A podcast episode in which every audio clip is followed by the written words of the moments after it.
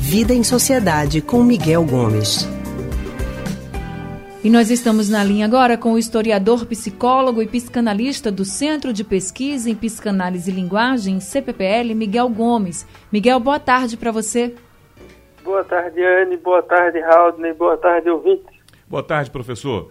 Miguel, na semana passada viralizou a história de uma mulher que estava num trem com seu bebezinho no colo e ninguém cedeu lugar para ela no vagão. Nem as pessoas que estavam nos assentos preferenciais se levantaram para que ela sentasse com o filhinho de poucos meses.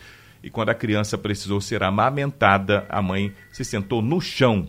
E o que chama muita atenção em tudo isso é que essa história aconteceu na Inglaterra, tido como um dos países mais educados do mundo.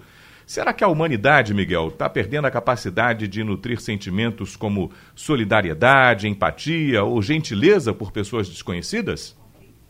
Pois é, já pensou, Raul Neane, uma situação dessa, a pessoa com um bebê num transporte público uhum. e ninguém cede o lugar, nem mesmo naqueles lugares que já são indicados.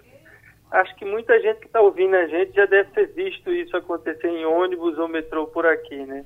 Verdade. É, de fato, isso na Inglaterra né? chama a atenção porque a gente pelo menos tem esse imaginário de que lá as coisas são mais civilizadas. Mas o que é que a gente pode falar de uma situação dessa, né? Eu fico imaginando isso, né? Um, não sei se é, a humanidade está perdendo essa capacidade de solidariedade.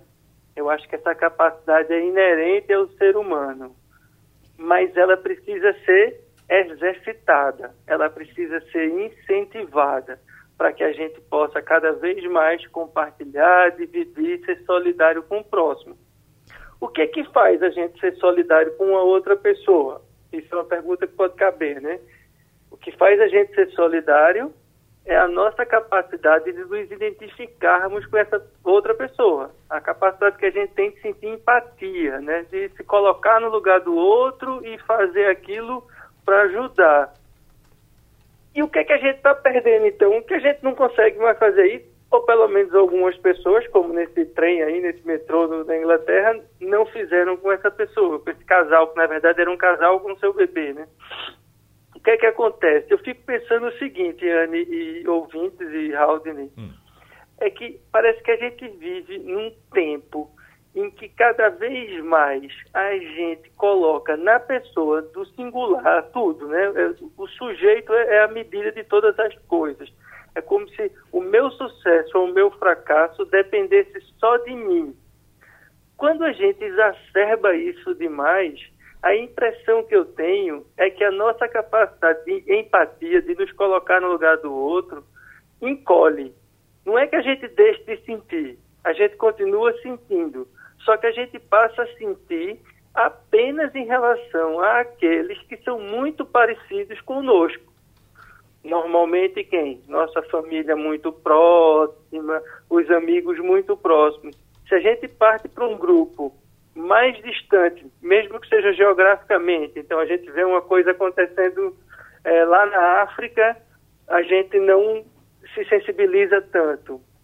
Ou quando a gente vê com um grupo que é muito diferente da gente socialmente. Então, a tragédia que a gente vê hoje no Rio de Janeiro, com a polícia soltando granada numa favela, e algumas pessoas não se sensibilizam com isso, porque é um universo tão afastado da classe média da Zona Sul que nem é como se fosse outro mundo, não consegue sentir empatia. Então, eu acho que tem um pouco disso hoje, sabe? A gente tem essa dificuldade de se solidarizar com quem é diferente. Agora, Miguel. Eu acho que no fundo é isso que vem acontecendo. Mas, Miguel, também tenho certeza que muita gente que está ouvindo, nos ouvindo agora, está hum. pensando assim: ah, mas se fosse eu tivesse, eu tinha me levantado, eu tinha dado lugar, eu tinha feito alguma coisa diferente para que ela não passasse por essa situação. Como uhum. também deve ter gente assim, ah, eu já fiz diferente, eu já ajudei certas pessoas, eu não sou assim, eu não me coloco nesse grupo. Só que também tem gente que quando chega na hora H, naquela hora que está precisando, não tem coragem, se sente meio acuado, não, não sabe como fazer. Então, como fazer numa hora dessa? É se levantar mesmo, dar o lugar, ver como pode ajudar. Você que, por exemplo, pode ser que tivesse alguém em pé também junto dela, e que pensasse, poxa, ninguém está dando lugar, será que essa pessoa que estava em pé poderia cobrar de alguém que estava sentado? Qual a orientação que você dá nesses casos? Pois é, é uma boa questão. acho que aí vale o bom senso. A gente não pode não se solidarizar com quem é diferente. Uma pessoa na situação desse casal precisa de um, de um ambiente para que possa não ficar meia hora como eles ficaram segurando um bebê no colo e tendo que amamentar no chão do metrô.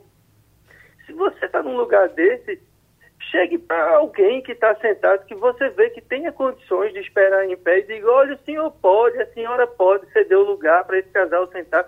Isso não faz mal.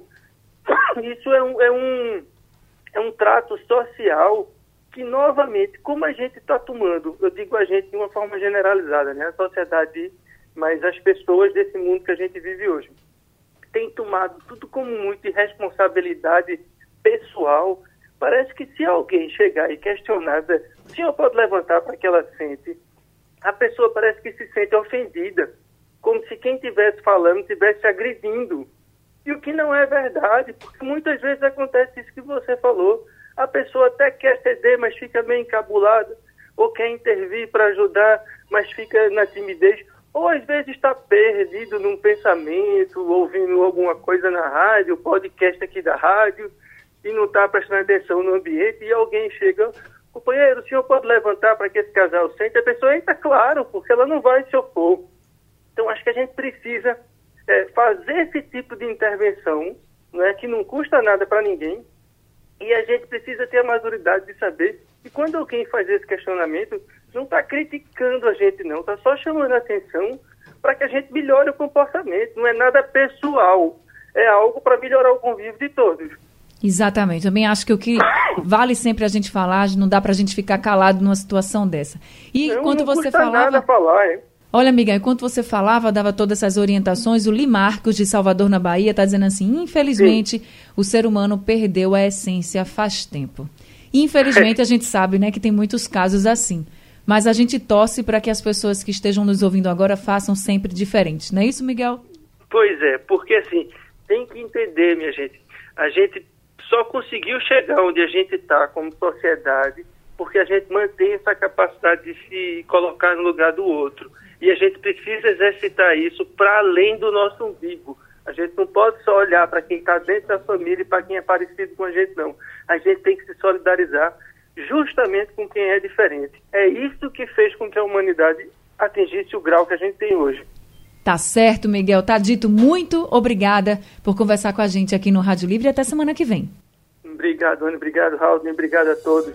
Obrigado, professor. Conversamos com Miguel, que é psicólogo e psicanalista do Centro de Pesquisa em Psicanálise e Linguagem, Miguel Gomes, do CPPL. Amanhã você vai saber qual o papel dos pais e da escola na educação das crianças. É com Bruna Vaz, na coluna Pais, Filhos e Famílias.